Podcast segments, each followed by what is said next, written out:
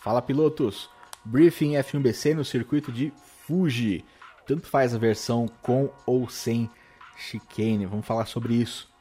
Já na largada, preciso total atenção com a frenagem, uma curva bem fechada com uma relativa inclinação. Se você estiver na fila da esquerda, colocar a roda ali na grama esquerda, é certeza que vai passar reto.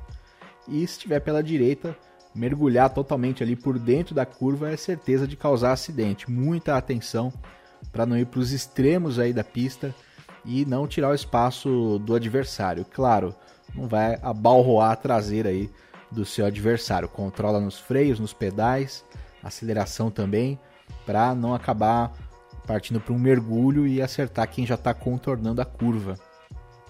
As curvas 4 e 5, bem interessantes é aquela 100R, né? aquela curva de raio muito longo e que isso pode gerar diferentes velocidades, né? dependendo é, do acerto do carro, lastro, condições dos pneus e estratégia. Lembrar que é uma curva de raio realmente bastante longo.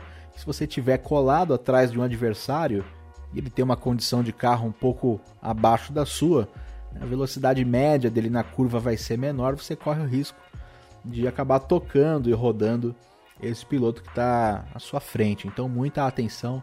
Andar colado em curva de raio longo é um pouco de risco que você corre de causar um acidente.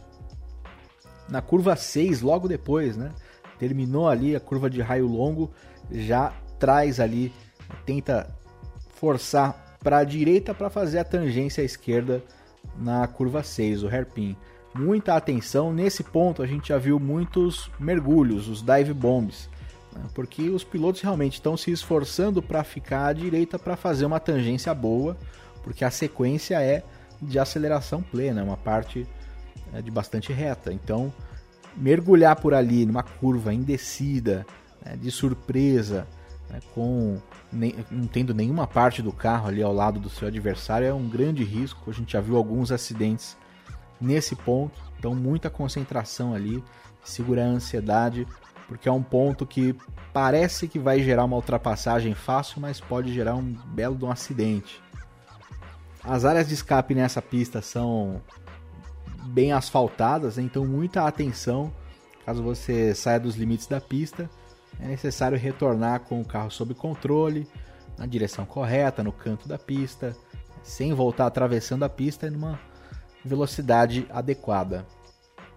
Sobre bandeiras azuis nessa pista, tem reta de sobra, então a gente não espera que nenhum retardatário vai ficar segurando e que nenhum piloto que está botando volta de vantagem vai fazer uma manobra louca, né? Reta de sobra, cedam passagem na reta, ultrapassem na reta, não deixem para o final, não deixem para as curvas. Né? O mais previsível possível é sempre nas retas. Sobre a chicane nessa pista, claro, vai exigir muita atenção. É um ponto de uma variante de traçado que muda um pouquinho.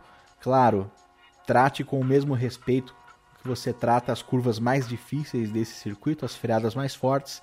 É um trecho mais estreito e, claro, se você vê que não vai conseguir fazer essa curva, vai acabar gerando um acidente, vale a pena até passar reto, claro não ganhar vantagem em tempo, em posições, tiver um slowdown, cumpri-lo de uma forma segura, fora do traçado, mas pelo menos você evita um acidente maior ali na chicane. Espero que vocês tenham uma ótima corrida, a gente se vê na pista.